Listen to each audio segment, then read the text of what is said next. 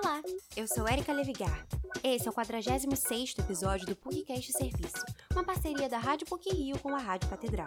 Durante as próximas semanas, vamos preparar episódios para trazer a você notícias das mais diversas áreas de serviço. Hoje, o assunto será a Síndrome do Impostor. Ao iniciar uma nova jornada profissional ou acadêmica, a insegurança, as dúvidas sobre a própria capacidade e a elevação da ansiedade são comuns.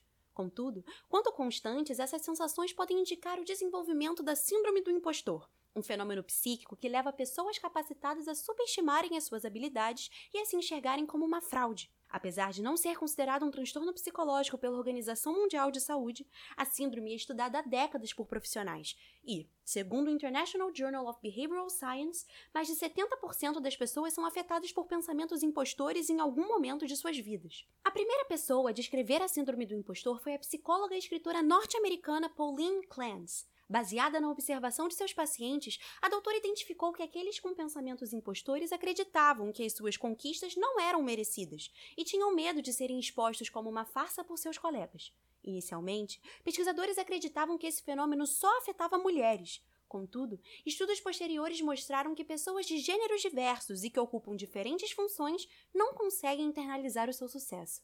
A psicóloga especialista em psicologia positiva organizacional, professora e pesquisadora da PUC-Rio, Clarissa Freitas, coloca que pessoas que apresentam a síndrome do impostor têm altas habilidades, mas possuem uma grande dificuldade de reconhecê-las. A psicóloga afirma que esse fenômeno psíquico não se restringe ao ambiente acadêmico ou profissional e pode atingir diferentes áreas da vida, como relacionamentos amorosos e ciclos de amizade. Segundo ela, aqueles que apresentam a síndrome podem ser enquadrados em quatro perfis: o perfeccionista, o super-homem ou a super-mulher, o individualista e o gênio. O perfeccionista é talvez o mais comum. São pessoas que têm um alto nível de perfeccionismo e elas estabelecem metas muito altas. Tudo tem que ser perfeito, eu não posso fazer nada errado. Eles podem ter dificuldades de, de reconhecer até, ah, você achou o meu trabalho bom, mas está sendo bondoso, está sendo generoso, que daí volta para aquela ideia do tipo, ah, foi sorte. O super-homem ou a super-mulher são pessoas que entendem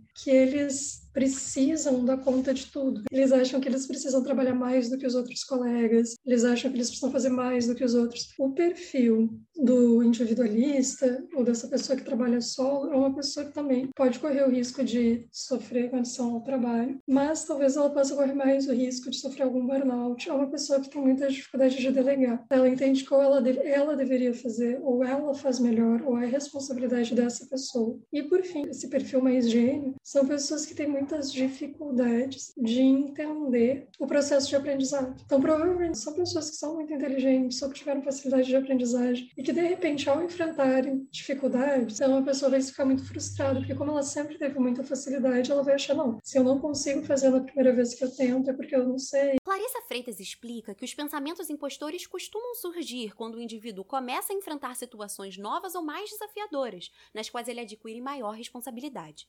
Ela pontua que pessoas que cresceram em ambientes familiares superprotetores e com altas expectativas, ou são minorias sociais, possuem uma grande tendência a desenvolver o fenômeno e, consequentemente, tendências à autossabotagem e ao isolamento.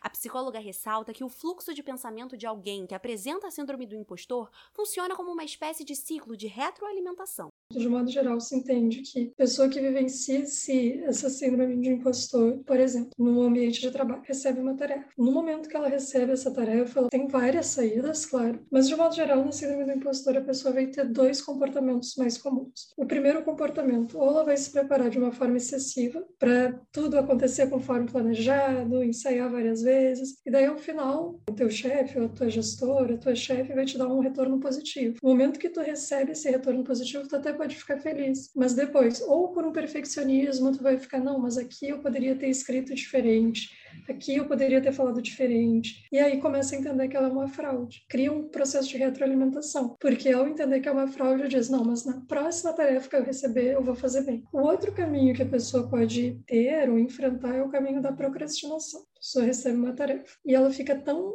preocupada ou ansiosa ou planejando tantas maneiras de fazer aquilo de uma forma perfeita que ela começa a procrastinar. O aluno de estudos de mídia da PUC-Rio, Lucas Peçanha, apresenta uma tendência a se auto-sabotar. O jovem de 19 anos, se considera perfeccionista e afirma que os pensamentos impostores o atrapalham, principalmente no meio acadêmico. Lucas afirma que, por medo de não estar no nível esperado e de decepcionar a si e aos outros, tem dificuldade de começar novos projetos, o estudante diz que tenta lutar contra essa questão, mas ao fazer isso acaba alimentando seu perfeccionismo. Tenho dificuldade de começar novos projetos, sim, por medo de decepcionar mais a mim mesmo do que aos outros. Eu acho que é muito mais sobre eu não conseguir me provar para mim mesmo do que para os outros. Eu sempre fui a pessoa que mais exigiu de mim. Então, eu tenho esse medo, assim, de me decepcionar comigo mesmo. E é uma coisa que eu tento lutar contra, assim, que eu tento não pesar e, e eu acho que isso acaba gerando até um, um, perfeccionismo mesmo de fazer tudo perfeito para não me decepcionar comigo mesmo. Então esse medo de me decepcionar acho que ele acompanha durante todo o trabalho. Seja eu rejeitando alguma coisa ou deixando de enviar um currículo ou eu simplesmente fazendo aquilo perfeitamente para não dar nada errado. Lucas Peçanha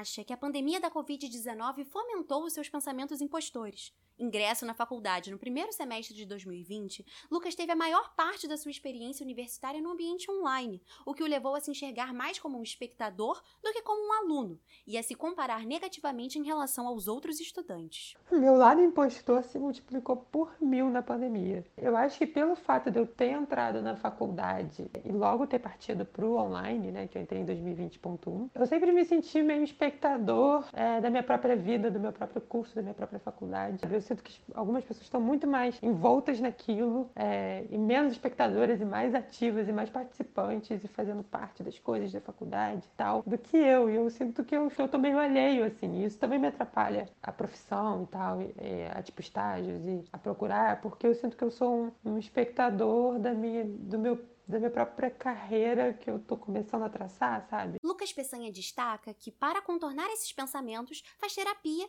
e anota aquilo que o incomoda, como forma de visualizar seus julgamentos e então questioná-los. Segundo Clarissa Freitas, essa é uma das formas de contornar a síndrome do impostor. Além do questionamento dos pensamentos impostores e da psicoterapia, a psicóloga afirma que o estabelecimento de metas factíveis, duráveis e mensuráveis também pode auxiliar, assim como o compartilhamento dos pensamentos com alguém de confiança. Apesar de não ser considerado um transtorno mental pela OMS, a síndrome do impostor é um fenômeno psíquico que atinge um grande número de pessoas, independente do gênero ou de qualquer outro fator. Para ser amenizada, aqueles que apresentam a síndrome caracterizada pelos pensamentos de autossabotagem e pela subestimação da capacidade individual precisam perceber o alto valor e construir um autoconceito, de forma a associá-lo menos ao reconhecimento do outro. Episódio teve produção e edição sonora por Érica Levigar, com supervisão e edição de Célio Campos. Lembramos que a Rádio PUC faz parte do Comunicar, que é coordenado pela professora Lilian Sabac. Voltamos na próxima sexta-feira. Até lá!